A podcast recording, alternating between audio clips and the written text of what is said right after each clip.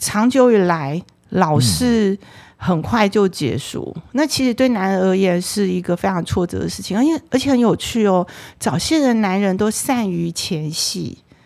哦，他们会花很多力气前戏，然后刚开始女生都觉得哇，我遇到一个好男人，他口交哎，哦，他好会，好会摸我，好深情款款，然后女生就觉得哇，我整个被撩起来，就就结束了。你知道，如果他不善于前戏，他单纯了，然后后面就没火。你知道很悲伤，我真的很悲伤，因为如果他不善于前戏，嗯。他就直接结束，女生也不会这么逗多。对对对对，就是他其实很爱这个女生，他也很很 care 女生的感受，他是个好情人。嗯、可是他早泄，嗯，所以把早泄的男人治好，真的是一个非常重要而且很道德的一件事情。因为 真的，他很 care 这个女生，他更容易早泄，因为他在在意这个女生的看法嘛。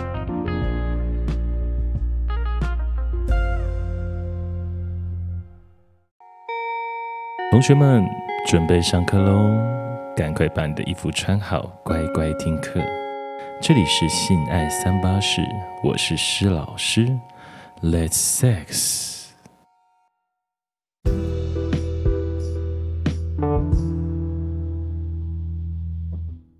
Welcome to Triple S，这里是性爱三八室，我是施老师。Let's sex。今天非常高兴，然后又是邀请了我的好朋友 一起来上节目来聊一聊。那今天邀请的对象是秀梅，来，秀梅借我绍一下自己。你很久没上来了，来自我介绍一下。哇，大家好，我是秀梅，我最近出了一本书，叫《男人忧伤只有屌知道》，上次还没有这本书呢。嗯嗯嗯嗯，对，就是上呃，秀梅其实今天应该算一算哦，你第几次来我们节目啊？第第三次，应该是。可能是 第三次嘛，中间有拆成上下两集啊，对对对对，中间拆成上下两集，对，所以这样子的话，今天应该是第四次了，对，OK。那上一次呢，我们前面几次其实都跟秀梅聊了很多有关性治疗、性健康管理的部分。那今天秀梅就带来了这一本书来，就是《男人的忧伤只有屌知道》，已经上架了吗？哇，就是已经就是各大通路都有，网络书店都有。嗯嗯，只是呢，我今天来要谢谢施老师，因为我透过这本书才知道，原来施老师的影响力这么大呀！嗯、谢谢哦。OK，因为我记得呃，这本书应该是十二月份上架嘛，对，就是在应该是十二月、十一月底或十二月上架。然后那个时候我在就是帮忙宣传，然后就有蛮多同学，就我的粉丝就有在询问说这本书呃怎么样啊，所以我就推荐，然后就有人来买。好，OK，那除了这本书以外，这算是哎，这算是你说的第一本书吗？自己做作者的话。呃说真的，我早就应该要出这本书，是被出版社追杀，嗯、然后硬写出来的结果。我我真的觉得专业工作者或者像我们这种，嗯，比较是实践啊、创业型的人，嗯，写书真的非常的折磨哎、欸。我懂，我懂。呃，所以这里有十四个故事嘛，哦，就是每一个故事都是被追杀出来的结果。OK OK，就呃，秀美出这本书的时候，我那个时候觉得，哎，还蛮意外的，就是。呃，因为就我对秀美的了解，我自己心里想说，他上次说出书的时候，心想说，嗯，可能两年后吧，三年后吧。我每次心里 always 就是这样。就我对秀美的了解，这一本真的是我相信是被追杀出来的，因为这本我觉得真的是，呃，在一个很短的时间把你的经验啊、故事啊都浓缩出来。但是我自己把它看完了之后，我觉得他的故事蛮丰富，而且什么样的类型都有。你做性治疗做了多久了？哇，这个我会说，我做了四十四年，你相信吗？怎么说会是？为什么是用四十四年呢？因为我今年五十岁，然后我写这本书的契机是我六岁的时候发生的。嗯，发生了什么事啊？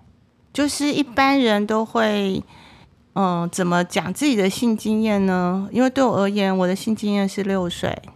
哦，好，也也太小了吧？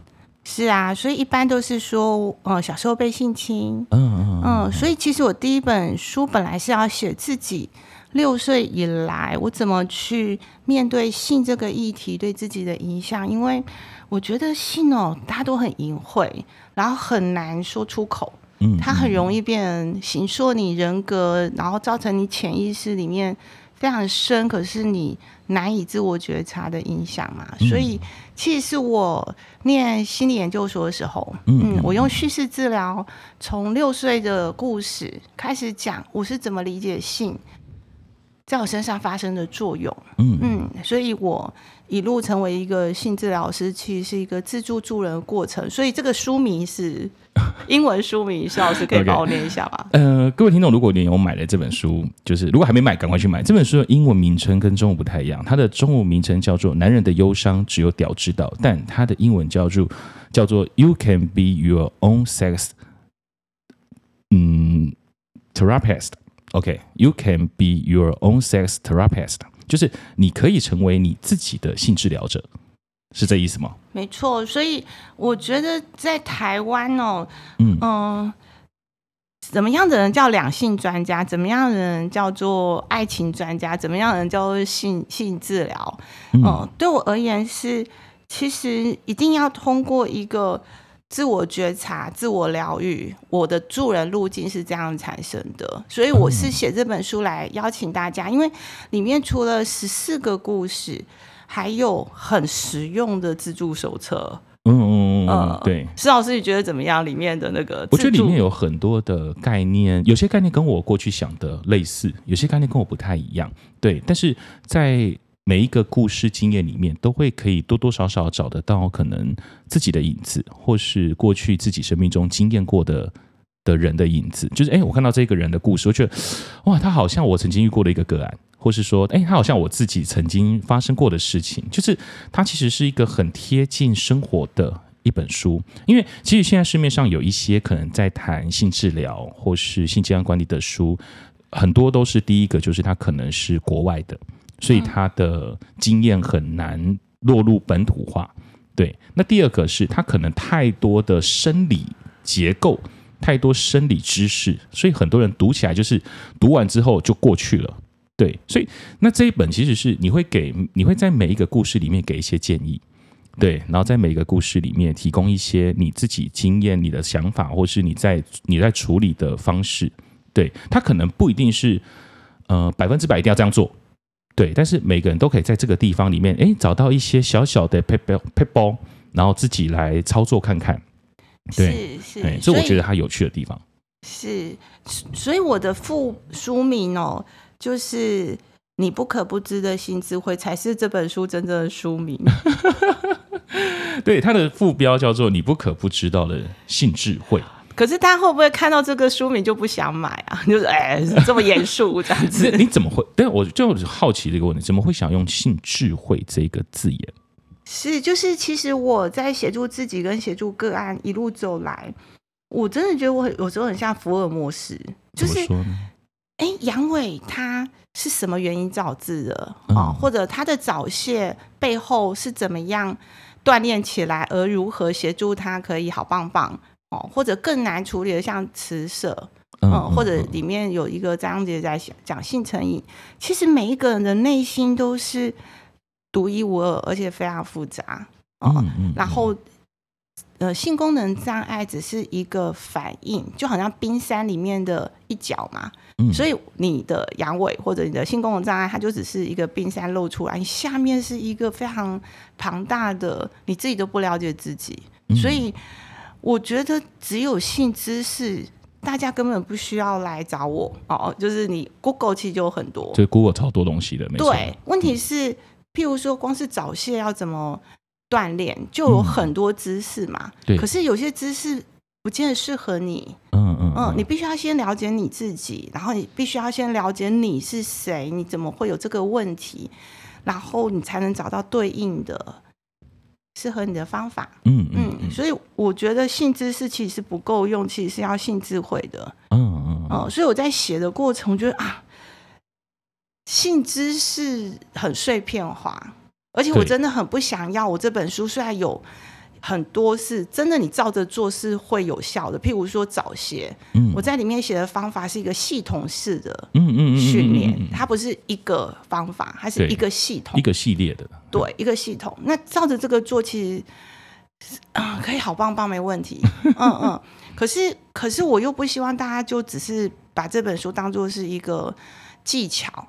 嗯，嗯，因为超越技巧，人要相爱，而且透过彼此的身体可以相爱，嗯，彼此感觉到幸福，这才是我们要的。而这个状态其实是性智慧才能达成的。嗯嗯嗯，你刚刚我觉得你提了一个很秀美，刚提了一个很好的概概念，就是超越性技巧，彼此找到幸福，彼此找到快乐。因为其实很多在在谈性的。可能课程上、讲座上，其实都还是着墨着墨在于可能呃性的技巧啊、性的谈吐啊，就是呃该讲什么话啊、该用什么方式啊，哒哒哒。但是少了一个东西，就是内在的契合，或是少了一个某种呃两人之间的某种内在的交流的部分。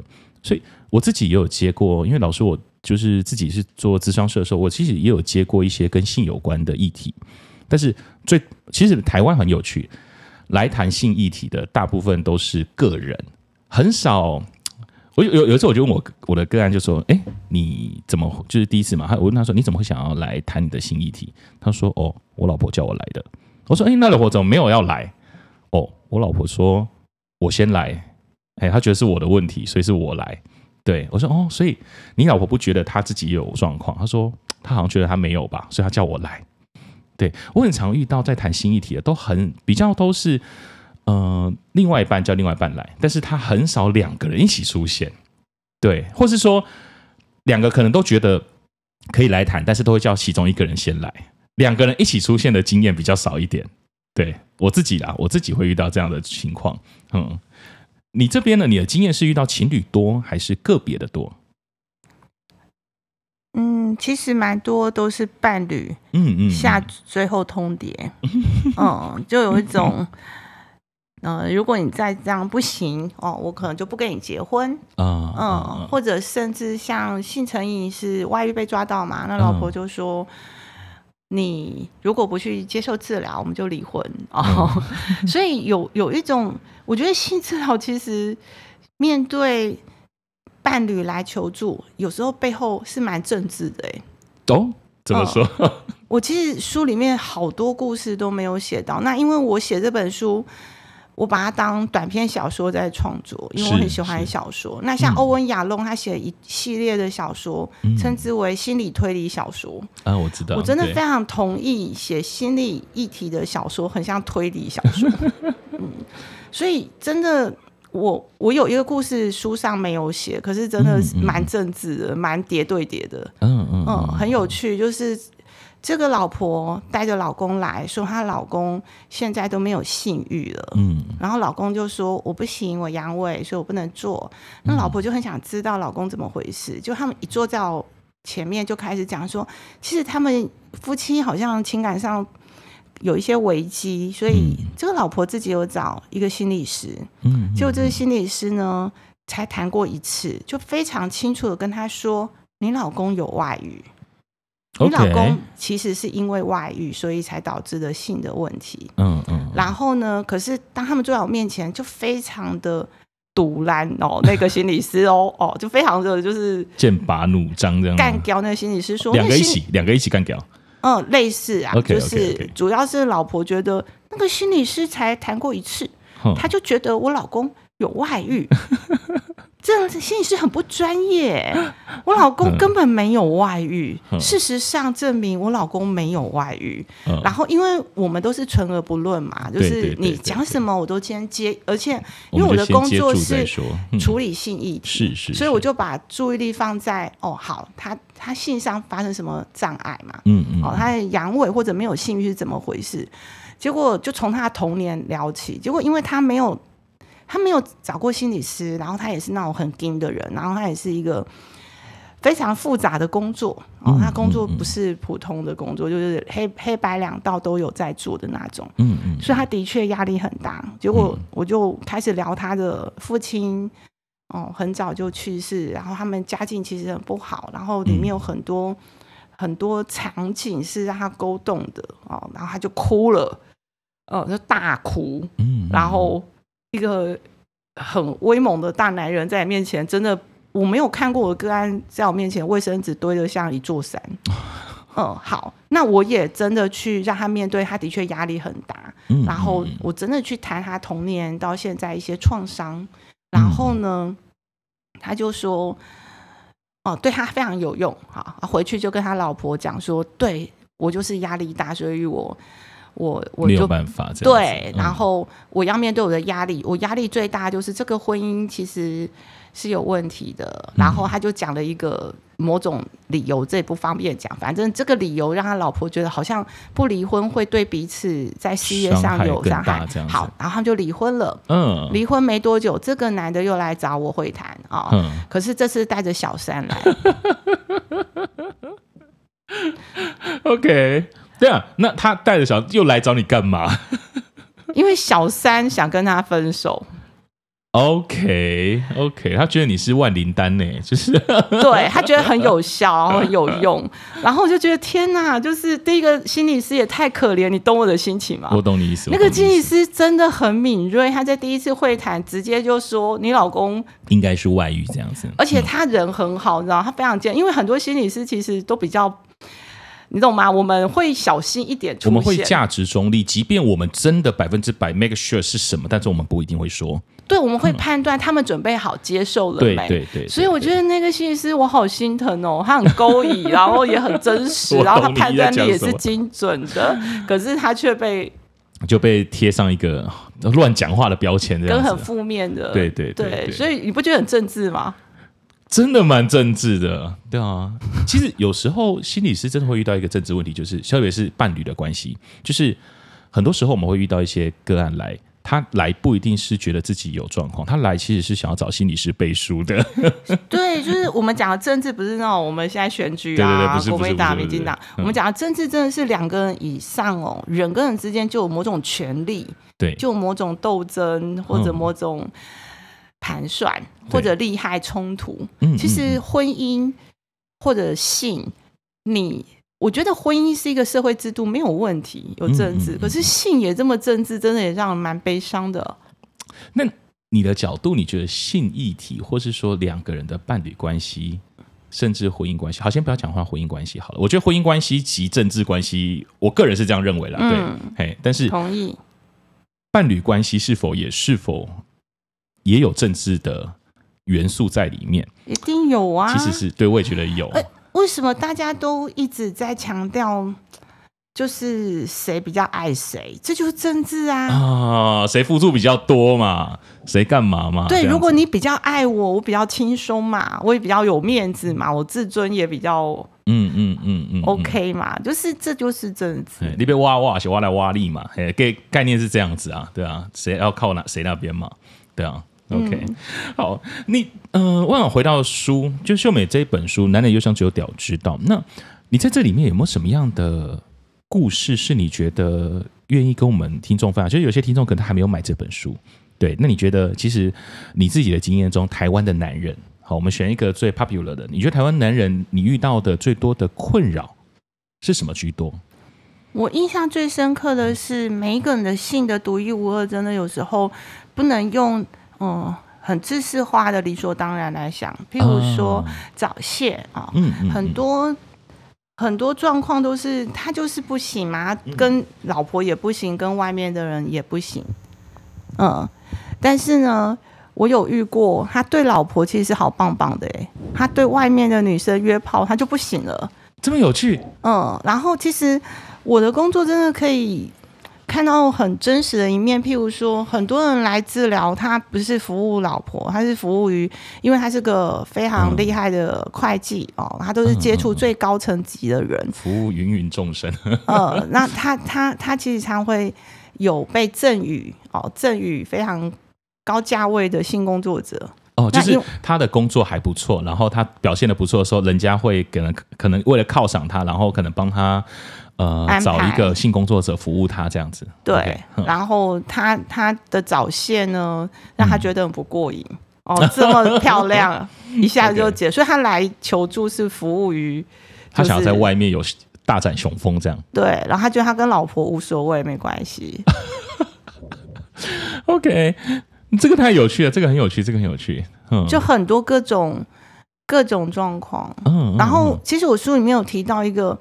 我觉得印象很深刻，可是有点悲伤的故事。嗯嗯，嗯，其实刚刚讲到婚姻是政治嘛，然后性在婚姻里面是什么关系？因为他其实很爱老婆，嗯、可是因为老婆跟他一起创业，然后老老婆能力非常好，嗯、所以他白天上班觉得哇要听老婆的，然后也很怕跟老婆关系不好，因为这个公司的命脉也掌握在老婆身上。嗯嗯嗯，然后呢，他老婆本来跟他。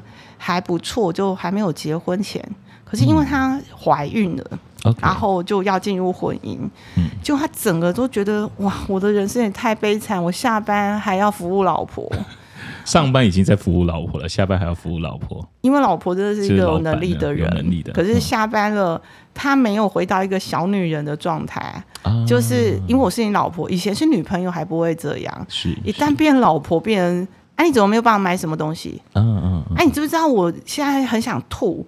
那、啊、你应该怎么样想到啊？就是一天到晚就出现一种你应该的、你要想到的、你要帮我做什么，而且都是理所当然。他就觉得一波话都下班了哟，也二十四小时都在上班。对。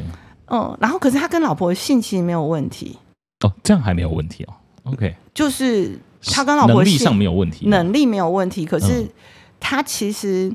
嗯，以前的性经验很丰富，他算是海王级的，他有点被这个女人给抓住了、绑住了。对对对，对，所以他也很想要去放松一下。他放松的方法就是，老婆如果回娘家，老婆不在家，他就跑去夜店，然后就开始约炮，还是就是搭讪，这是他的专长。他长得不错，很有能力嗯嗯。可是呢，他只要找到女生，就是要去做这件事情，就早泄。哇，他跟老婆是没问题，他在外面约炮就是早泄，嗯，可是他就觉得很呕，他就是想要在外面开心，可是开心不起来。我想好好发泄一下，但但五分钟是就没有，就几分钟就没有了这样子。所以他是在我面前来解决，仍然是在外面如何跟外面女人做爱不早泄，嗯嗯嗯、跟老婆没问题。可是这个背后是他跟老婆的关系，是是是，嗯。听起来这个人要跟他绑在一起了嘛？对，又是公司的股东，事业，然后又是老婆，又有小孩。这个就是如果要切割，就是一无所有的概念了。类似这样，对对对。可是他内心是苦闷的，嗯，他内心也是想要被爱啊。嗯，就是我作为男人，我我照顾你，然后我也很努力，可是我。他没有办法放松，所以我有听懂。我比较不是用道德，就是这个人怎么外遇，然后怎么一直要。对，他不是一个外遇的，应该说他的他的主轴不是外遇的故事。他他的主轴其实是一个男人这么苦闷，对，而他必须要有一个出口。那他出口就是他要找女人，其他的女人来发泄，而背后有一种报复的心态。哦，就是呃，包括他平常生活对于，就是他跟他太太之间的那个那个情绪压力，或是那种某种情绪劳动，嗯、是，是比较像是这种因。因为我以前我都会先了解他们过去的谈恋爱的状态嘛，他就说他从以前到现在，嗯、只要这个女朋友很尊重他，其实有女朋友他也不会出去找。嗯、可是只要这个女生不信任他，嗯、或者很爱管他，很很爱就是。殴的他，你懂吗？就是他讨厌被压制、被管的感觉。嗯、这时候他就有一种很强烈的欲望，觉得他一定要去干嘛。你越不要让我干嘛，嗯、我越想办法要干嘛。我懂意思。是，所以所以其实后来他早泄的确是好了。他不管是跟谁，其实早泄都因为早泄没有很难，就是好好的按部就班的训练。嗯。可是我知道他未来一定会有。大事啊！就是他老婆这么精明，要逃过吗？纸包不住火啊！是啊，是啊。所以，而且他们关系绑这么紧，所以他外遇迟早，约炮迟早会被发现。所以我里面有讲这样的一个故事，就在讲说我其实邀请他去面对他跟老婆的关系。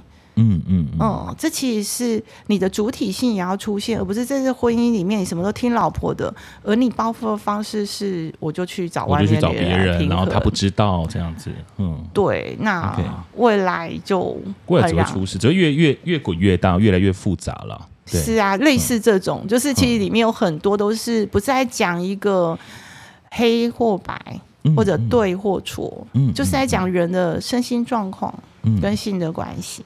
我觉得你这本书其实有一个像你刚刚提的这个这个这个案例这个故事，我觉得有一个很想象，就是说你这本书所提出的，像你刚刚讲的，并不是黑或白，然后它很多是一个在灰色地带的，可能对于很多主流的。呃，一对一关系者会觉得说，怎么会这样子？怎么可以发生这件事情？但是，当他回到人与人之间，我相信很多听众、很多同学都一定经历过类似的经验，就是你没有办法用黑白对错一刀切。你如果一刀切掉某一种你的亲密关系的话，你的亲密关系很早就没结束了啦。如果你都一刀切的话，你可能很早一直在换换对象。很多时候，你们在遇到伴侣之间、情侣之间的问题跟困难的时候，你自己遇到的都是一个灰色地带，你不知道该进该退该怎么办，该讲还是不该讲。对，我觉得性的议题其实跟性跟关系其实是切不开的。对我，所以我在这本书，我其实看到很多性的议题，其实它不只是性的议题，它还有是关系之间的议题。对，OK，所以像。嗯、回到秀美这本书，就是你在这本书里面其实有分不同的章节嘛，从早泄啦，从阳痿啦，然后到关系啦，你自己在这里面的议题啊，我蛮好蛮好奇的，就是呃，对于早泄这件事情，嘿，最早泄这件事情，因为其实你有提到蛮多系统性的训练方法，对。嗯、呃，因为我其实有认识蛮多性治疗者或性健康管理者的，对，所以但是从来没有人会愿意把它表达在这么清楚就就出来了，因为一黑喜没刚呢，那个是没刚。我觉得你很厉害的是，你愿意把那些美角的东西放进这个书里面，因为我觉得，嗯、呃，很多人在找性治疗的过程是不容易的，嗯嗯，嗯，首先你要有勇气，再来就是。嗯我觉得我们在训练的过程其实比较是性教练，你要你要拆解，然后你你真的要找到一些方法跟困难。其实我不是只是教，因为书里面讲的就是一个原则嘛。嗯嗯。可是其实很多是需要一对一才能协助你的。那如果你看了我的书，然后有一个大原则跟方向，你就把自己训练好了，我真的很为你开心。因为性治疗比较是高单价的。嗯，一对一的服务，是那尤其是像我有心理跟护理背景，对。那如果只是心理师，你也知道，心理师的性智商都是对话嘛，嗯。可是对话有一个困难，会发生什么事呢？这个人说他早泄，嗯，其实他是早泄加阳痿啊。哦，早泄跟阳痿是可以同时发生的，就就是厉害之处，你不觉得很悲伤吗？就是该有的他都有这样子，我又硬不起来，然后我又提早射这样子。你知道早泄久了会变阳痿吗？哦，真的吗？哦，我记得我好像有来你的节目，有稍微提到过，哦、好像有上一次有提到过。对，就是你长久以来老是很快就结束，嗯、那其实对男人而言是一个非常挫折的事情，而且而且很有趣哦。早泄的男人都善于前戏。哦，他们会花很多力气前戏，然后刚开始女生都觉得哇，我遇到一个好男人，他口交哎，哦，他好会，好会摸我，好深情款款，然后女生就觉得哇，我整个被撩起来，就就结束了。你知道，如果他不善于前戏，他单纯了，然后后面就没火了。你知道很悲伤，我 真的很悲伤，因为如果他不善于前戏，嗯。他就直接结束，女生也不会这么逗多。对对对对，就是他其实很爱这个女生，他也很很 care 女生的感受，他是个好情人。嗯、可是他早泄，嗯，所以把早泄的男人治好，真的是一个非常重要而且很道德的一件事情。因为 真的，他很 care 这个女生，他更容易早泄，因为他在在意这个女生的看法嘛。嗯嗯嗯，那很多男生。他其实所谓的渣男，好了，不好意思，我在简化这样，就是所谓的有经验丰富的呃男性们，好、嗯，他约炮约很多嘛，嗯嗯，就是在讲老师了，OK，你自己认就好了，就是你不会那么的担心自己的表现，呃，是。嗯，那如果你放松了，你在这个过程里，其实你的勃起状态也会比较好，因为你的血液不会冲到大脑啊，冲到你全身，就是它集中，对，就是全身松一点紧哦，这是有道理的。嗯.所以放松真的很重要。再来就是，你就不会那么的过度紧张跟敏感，因为我在书里面有提到早泄的状态很像是一个气球。嗯嗯，其实很像气球，就是哦，你忽然紧张起来，其实你很容易就射了。哦，然后如果你那个紧张的情绪可以透过深呼吸训练，不管是腹式呼吸或者是胸式呼吸，嗯、它其实是运用在你在做爱的不同的阶段。可是当你很想射的时候，哦、你用腹式呼吸真的很有用，因为太有用了，所以会导致你很想射，你赶快用肚子用腹式呼吸，你就不会射，因为你会直接暖掉。我知道，是。哎，我我你刚刚讲这个经验，我有用，我有经验过，哎，嗯，对，就是因为呃，有时候抽插久了，然后我为了就是想要表现自己可以更持久，我的确会使用腹式呼吸，因为我之前学音乐的，对，有学过 vocal，所以我的确会切换成腹式呼吸，但是时间一久了之后，它就变成了射不出来，然后就软掉了。是，对，我有经验过，哎，你这样讲的话，我脑海中的经验浮出来了。是，所以。其实一对一的性治疗就可以处理到这么细，嗯，就是不是每一个阶段都用同一招嘛？是是，嗯，它其实是一个不同的情境，你要用不同的状况。譬如说，你去宴会就是穿晚礼服嘛，对 就是其实性智慧才是驾驭这些技巧。之上的，所以我都会先了解你是哪一种类型的人。嗯，好、嗯、像刚刚讲的早泄，他就比较海王式的早泄，他对老婆 OK，他对外面的不行。这种早泄，我就用不同的方法跟他谈。嗯、可是如果是一般的，比较常见的，都是他比较在意别人的看法，然后他比较讨好的，那、嗯、比较比较嗯想要服务对方的这种早泄，又有不同的。处理方法，嗯嗯，可是原则上几乎都是一样的，就是你如何可以理解自己的情绪，你为什么会这么紧张，背后是什么？所以我就觉得我这本书有四个状况嘛，譬如说。嗯，迟射，然后早泄、阳痿跟性成瘾，我就发现迟射有迟射型人格，早泄有早性型 人格，真的阳痿有阳痿型人格，哦，性成瘾有性成瘾的人格。其实它背后是你的人格让你得到这样的性功能障碍，所以我才会说，男人的忧伤只有屌知道，你的屌比你还了解你自己。你已经从嗯，以前曾经有一本书叫《金赛性学报告》，我觉得秀美可以出一本《秀美性学报告》了。上下集，真的，我觉得我根本这一本书没写完，有很多可以再往下写。嗯嗯嗯、跟我在，大家都问我说，为什么你不写女人呢？女人也很需要了解自己，女人也很忧伤。我说，对，女人的忧伤，阴道不知道。漂亮哦，所以是第二本要写这个 就是女人其实跟自己的阴道，或者是对自己的性很陌生的。我认识好多好远的人哦。是，所以，哎、欸，我下个书名被我想出来了。我我我我讲一个女性的经验，就是我有一次在就是跟呃约到一个新的对象，然后他就说他从来没有阴道高潮，对，但是我跟他做一做做一做之后，呃，他可以阴蒂高潮，他可以潮吹，他也会出现阴道高潮的那个密集度的收缩。完全会哦，就是它那个收缩的程度是跟就是女生高潮的那个收缩程度，就是好呃，可能几十秒都在那个子宫收那个阴道收缩那个状态。但是他去说他在他感觉到收缩，但他不知道那个到底就是高潮嘛，所以他觉得他没有高潮过。对，但是我在跟他做的同时，我意识到那个应该是某种阴道高潮的收缩，但是他自己是没有。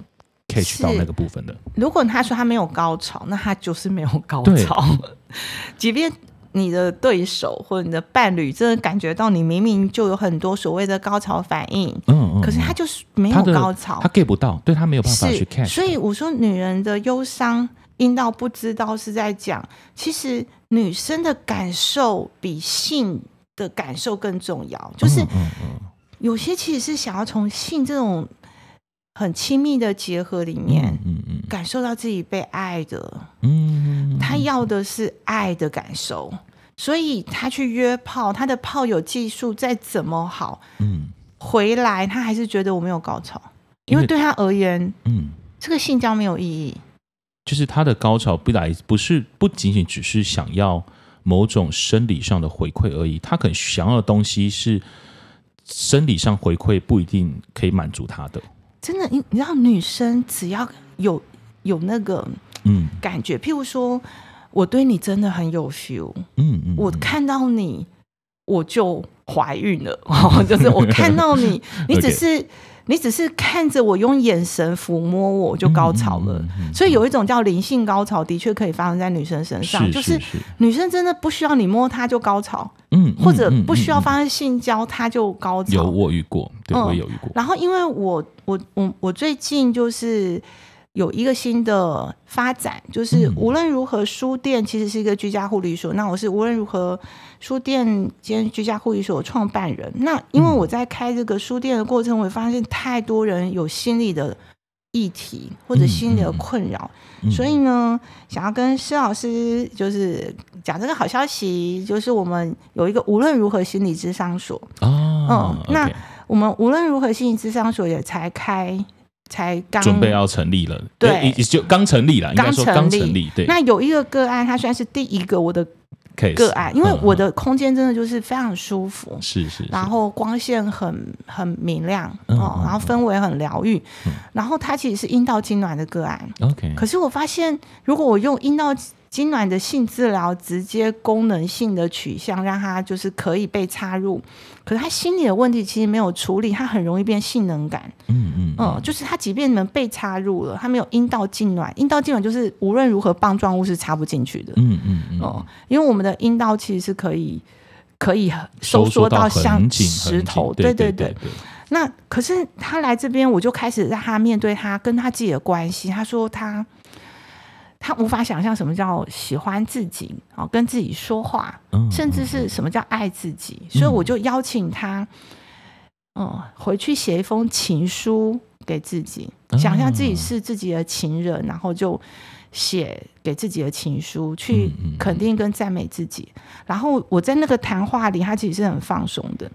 结果他晚上回去就发生了一件很奇妙的事，嗯他自发性高潮，欸，哎啊。他他他他跟我谈完，他终于那一次会谈，他人生第一次面对他自己，接受他自己，试着爱自己的时候，他竟然睡觉的时候高潮，而且没有做春梦，就是自发性高潮。然后，因为他有高潮过经验，所以他非常确定那是高潮。可他什么也没有为自己做，也就是女人其实是远比男人更复杂的动物，是。是。他的身心灵的状态其实是，我觉得是更更精神跟灵性层次的。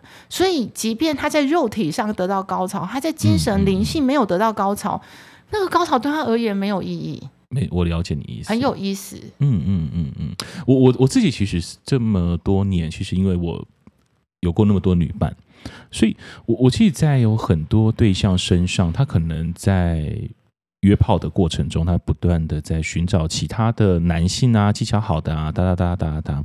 但是在每一次交手的过程中，或是每一次相处的过程中，我都觉得说，我觉得你好像你要的东西，并不是在约炮的过程中可以得到的。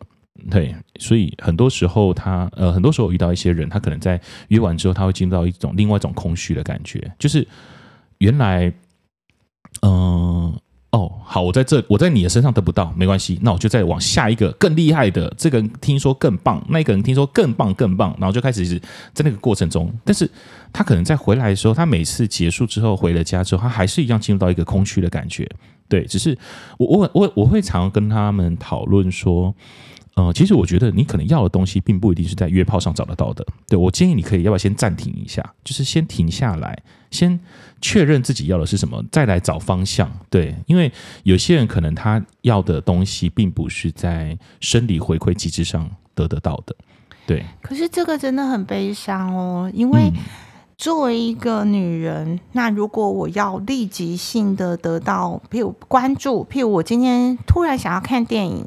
哦，那如果我用一种约炮来得到一种约会，嗯、我可以得到有人马上开车来找我，可以载我去看个电影，然后我们就去约炮，那我就得到了二十四小时随时都有 foodpanda 或者随时都有司机接送 foodpanda，对，嗯、对对对，这个其实是巨大的诱惑，嗯嗯，嗯有一些满足它是这么容易就得到，嗯，即便他我要的其实是我要幸福。哦，嗯、我要快乐，我要内心里面有一种充充实的感觉。我想要，我想要，嗯，感受到我活着。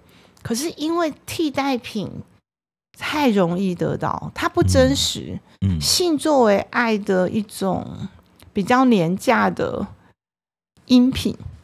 比如 L E 包 L V 包包，你可能要存钱存很久，是。是可是你真的想要是一个质感很好的，让你觉得哇，这个东西是我真心想要的。跟我在路边摊就有一个包包哦，看起来是 L V，可是很便宜。嗯、那我不要先用，嗯嗯。可是你可能就很容易迷失自己，嗯嗯嗯，也就是因为。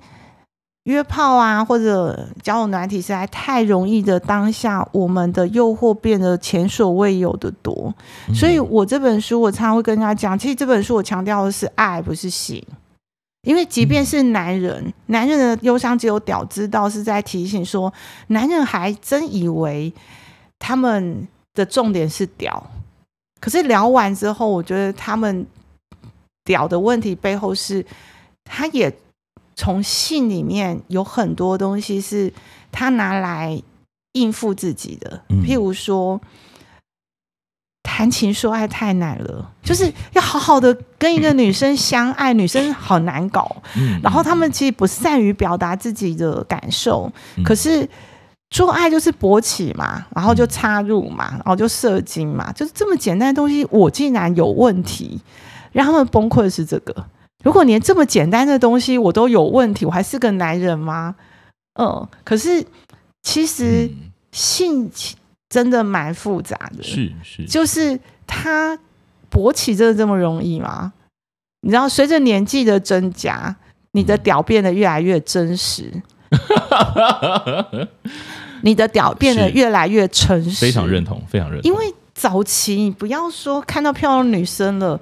你随便什么东西，一个凸出来的两颗哦，你你领悟，你知道拟人化的某种形状，嗯、你知道年轻男生都可以勃起，是啊，你知道什么东西年轻男生都可以勃起，就是年纪越大真的有差。对，我自己在现在快四十岁了，我觉得我的整个敏感度已经大不如从前了，真的差很多。是你要真的很有感觉，嗯嗯，你要真的状态对，他才会。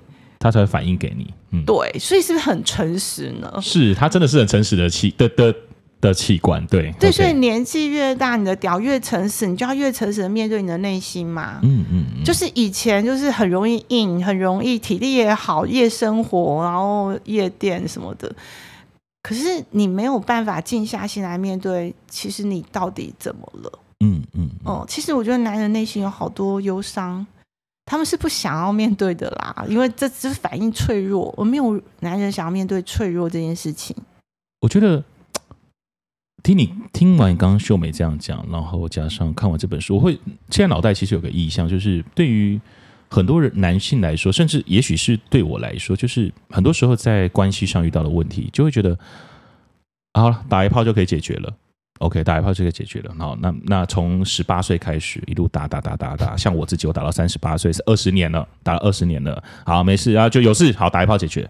但是到现在二十年后了，我现在连打一炮都有困难了，我得面对原本得解决的事情，而那个东西已经不是我能够逃避说打一炮就可以解决的了。对。是你讲出本书的精华，男人的忧伤只有屌知道，没有什么是打一炮不能解决的。但是我打不了炮呢，那该怎么办？对，所以我我觉得那个有一个有一个有一个想法，或是有一个感觉是，其实我身为一个男人，其实有很多不一样的压力压在我身上，包括可能作为一个社会上必须成功的形象。或是说必须体贴的形象，甚至说一个男人他必须是一个阳刚的，是一个情感不能够表露的，哒哒哒，就有很多不同的呃不同的家庭背景，他会长出不一样的形象来。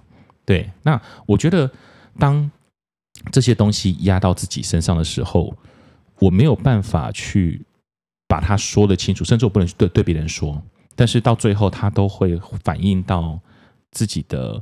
感情生活跟性生活上面，对，其实我会觉得有一种状况是，很多关系它到最后会影响自己的情感，情感关系走到最后又走不通了，就影响到自己的性，对，它一层一层叠下来，最后是你最原始的那个东西已经没有用了，它没有能力了，你原始的那个动能、那个欲欲望、那个动力已经被你消耗殆尽了，你得去重新面对压在上面的东西了，你得爱爱爱情情的呀。也要开始去梳理一些上面的东西了，对，OK。所以对很多男生来说，这其实是一个蛮悲伤的一件事情，所以是很值得看的一本书啊！我真的很推荐男生都来面对一下自己的忧伤。如果同学你们还没有买的，就是非常欢迎赶快去买，是所有通路都有在卖。对，目前已经上架，就是男人的忧伤只有屌知道。不论你是在博客来啦、momo 啦什么的其他地方，或是实体店都有。那接下来秀美也还是陆陆续续都会有一些新书发表会。对，所以如果你们有兴趣想要去亲自看看秀美，然后想要听听她讲话的，也可以去呃无论如何书店的 IG。或是 Facebook，然后去看一下，上面就会有秀美每一场的新书发表会的场次。对，那另外想要稍微顺便就问一下，因为秀美你刚刚提到说，就是出了这本书之后，你还开了一个，因为我们之前你上老师的节目的时候，其实有提到你自己是一个居护所的创办人，但是你刚刚提到你最近又开了另外一个单位，哈，好像秀美哎，上一次还还没有，上一次还是护理师的身份。对，但这一次秀美有多了另外一个身份了，对，然后也做了另外一件事情。我们请秀美稍微介绍一下。是因为我作为护理老师，跟一群伙伴，其实有主工会，想要争取护理人员的权益。那这个工会变成一个平台，变成一家书店，想要有一种。运动性是比较温柔的、温和的，跟人民民众对话，然后来讲，其实人要注意自己的身心健康。然后现在医院真的能不生病、能不住院，尽量不要，没有什么床，因为护士都离职了。然后再就是新手护士，你光住院被打针，你就会哀哀叫，因为大家不太会打针，是是是，因为大家都是很 new 哦，所以身心健康很重要。这件事情一直到我念了心理研究所，或者是。我对于性议题作为我很关注的议题，现在其实是成立了一个无论如何心理智商所，它其实全名叫做无论如何心理智商所性智慧人文学院。哦，我同时成立了一个人文学院，是在强调性智慧。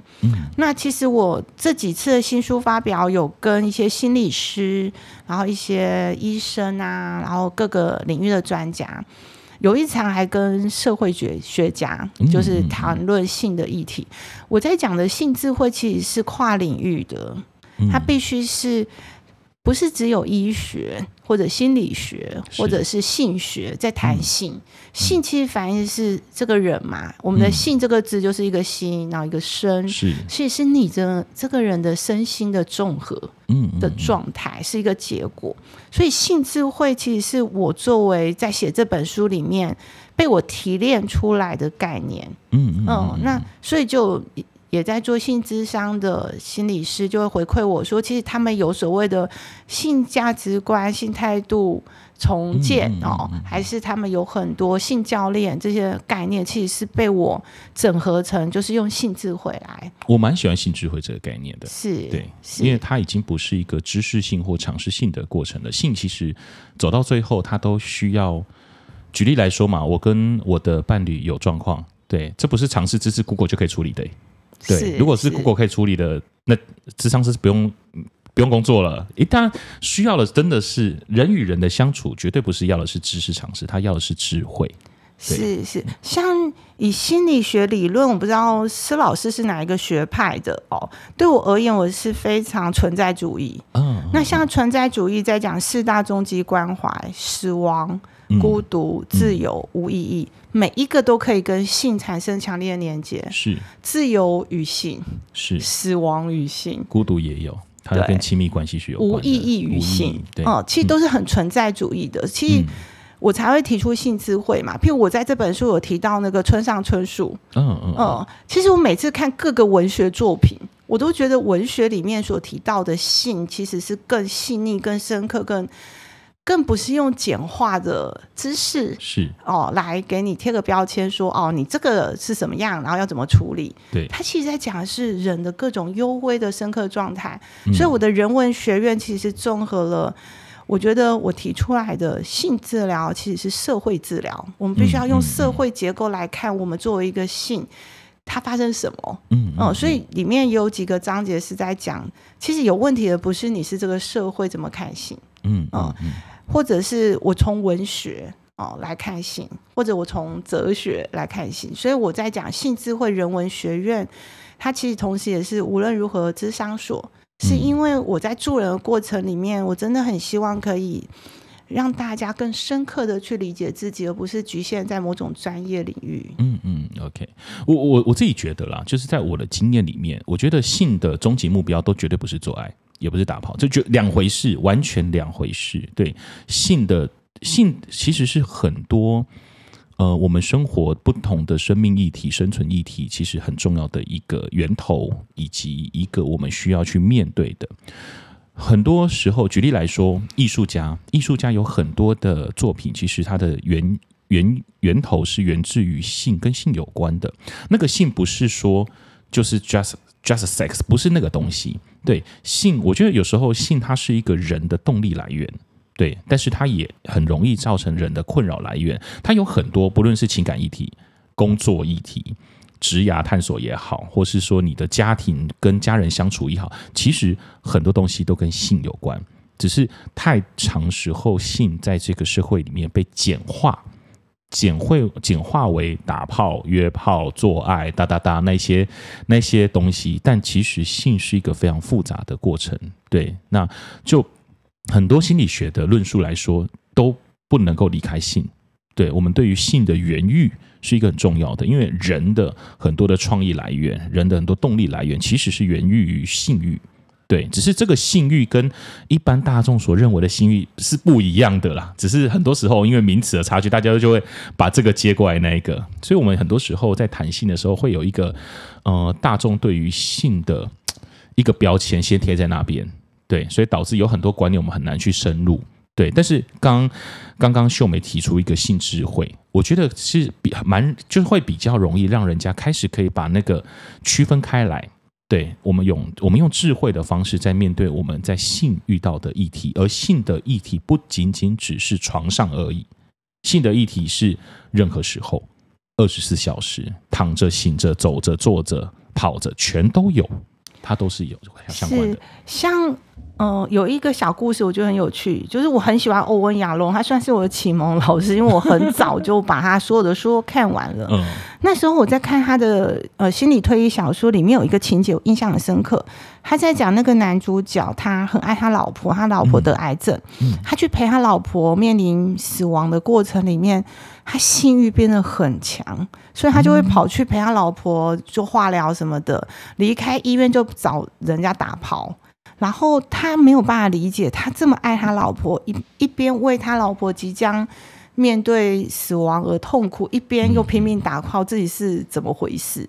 所以欧文亚龙的小说描述了这个，他其实是在讲说，嗯，面对死亡，有时候性的欲望会变得很强，因为性欲是一种生之欲。对，你想活下去。对，嗯，的确，我在长照或者我在出，就是协助安宁的个案，会问到性的议题，就是他明明就没没多久，你知道，就就去摸我的学生，就我有在安宁病房的护士，嗯，是我的学生，跑来哭着说，我要不要告他？他在一个礼拜就死了，可是他摸我屁股，我觉得很不高兴，很不舒服，可是又同时又觉得他很可怜。可是欧文亚龙这个故事很有趣，他最近写了一本。那个最新的，他老婆跟他一起写的，他老婆一起写的《生命跟死亡手记》吧，就是在讲说他跟他老婆对对谈，就他老婆写一段，他写一段，嗯、写到一半，他老婆就去世了，所以那本书的后半段就是他自己一个人完成嘛。嗯，他就说他老婆去世之后，他性欲变得很强，而他高涨归回啊，吼，九十几岁老婆死了，他难过要死，然后性欲变得这么强，他觉得自己很奇怪，所以他就找人家就说，哎，我们来研究一下有没有就是面对死亡性欲变强的这种 paper 文献，结果找老半天。找不太到，就找到自己以前写的文章，他就发现自己预言了自己的故事。嗯、他曾经在小说里面写过这样的一个男人，然后他在老婆死后就是性欲很强，就是我啊。嗯、然后他才又重重新理解自己一遍，理解性，理解死亡。所以，如同施老师讲的，性是这么的复杂。是是是，对。欧文尧那本书叫《死亡与生命手记》，关于爱、失落、存在的意义。这本书我有买，对，因为。我我我自己像刚秀美在提到，我身为一个男性，其实我自己也有性欲高涨跟比较低落的时候。很多时候，我觉得我高涨时候的确像，因为我相信有很多同学也是这样状况，就是当你压力很大，当你那个时候正在为了你的生存、求生，或是为了你的某种状态，然后不断的在呃挣扎的时候，那个时候其实欲望有些的，对于有些人来说，那个性的欲望是很强烈的，会觉得。我现在很想要赶快去约炮，我现在好想要赶快做一场爱，就是就是那个东西会要起来，就是让自己觉得，嗯，我我不确定那个是不是存在感，但是那个你做完之后就觉得有，当然有些人很空虚，但是当然对我来说，就是我我想要找到一个证明自己的一个那个感受的东西。对，所以对我来说，我也是那种当压力大的时候，或是我正在求生的那段时间，就是可能那一段时间报告特别多，或是说工作特别多，我一定要把。一个小段时间一定要出去约一下，我没有约不行。对，我的确有遇过这种状况，这的确也是一种多巴胺成瘾吧，因为我们的确需要多巴胺，需要正面的愉悦感跟情绪。嗯，嗯，各个，譬如说约完炮也有自我价值，然后提升，各个层面都有。嗯，OK，好，所以，嗯、呃，我们节目到尾声，因为今天其实跟秀美，我们聊了好多。对，但是我们节目真的是是有限。那呃，这边再一次跟各位同学介绍这本书《男人的忧伤只有屌知道》。如果各位同学还没有买的，赶快去买起来。对，老师已经买了，老师目前手上已经有两本了。嗯，那。如果你们想要参加秀美的新书发表会，也欢迎去无论如何的官网，然后还有 IG 可以去看一下，然后去看。如果你们有想要去的场次，都可以去。对，那最后让秀美再有什么话想要对我们的听众朋友说？哦，我想要推荐大家来施老师来的这一场，哎，这一场还没上架啊，那就不能宣传 啊，这一场还没上架。对，所以如果同学听到这一场的话，应该就是已经。我们已经这场结束了，就是呃，在下个礼呃一月二十一号吧，一月二十一号，施老师跟秀美在台中的成品新美有一场，对，不过那一场我们这一节这一节没上，对，没办法，那就期待，因为我是一个独立书店的经营者，所以我很支持独立书店，所以只要来独立书店买《男人忧伤只有屌知道》，会有阿 K 帮我们画的非常。非常可爱，他可以把信画的很很天真诶，就是他真的画了男人忧伤只有屌知道，因为阿 K 是个日本艺术家，然后他一直在研究这本书的书名什么意思。有一天他就噔噔，我懂了这本书的书名，然后他就画了一个很可爱图，是一个明信片。所以如果来独立书店买是会有明信片，再来就是我会在。嗯，全台湾的独立书店陆陆续续都会有新书发表会。我是想要支持书店，然后让大家走进独立书店来。那请大家关心一下我们无论如何的粉丝页哦。不然我们这样子啦，就是这一场结束后，我们过完年，我们再来一场在书店哦。就是施老师当秀美。再来一场在台北，因为因为我其实没有在台北参加新书发表，我是在台中，哎，老师住台中嘛，不然就是我直接现在就说，我们就来台北来一场。哦，那也约四月好了。好啊，我们就来。OK，好，就各位听众朋友听到了，好，我们过完年我们会有一场秀美的新书发表会，然后语谈人是施老师，这也如果是真的有定案的话，那就真的就是施老师在台北的第一次见面会了。哇，对，好酷好，那我们今天非常感谢秀梅来到我们的心爱三八室分享她的新书《男人的忧伤只有屌知道》。如果各位同学想要去赶快看的话，赶快上网去订购，哈，来得很快，哈。那如果想要去听秀梅的新书发表会，也欢迎去上无论如何的呃 IG 跟粉丝。好，那如果还没买的，赶快去买。我们今天就到这边喽。那希望下次还有机会继续邀请秀美来我们新安三八室分享自己的经验。OK，那我们下次见喽，拜拜。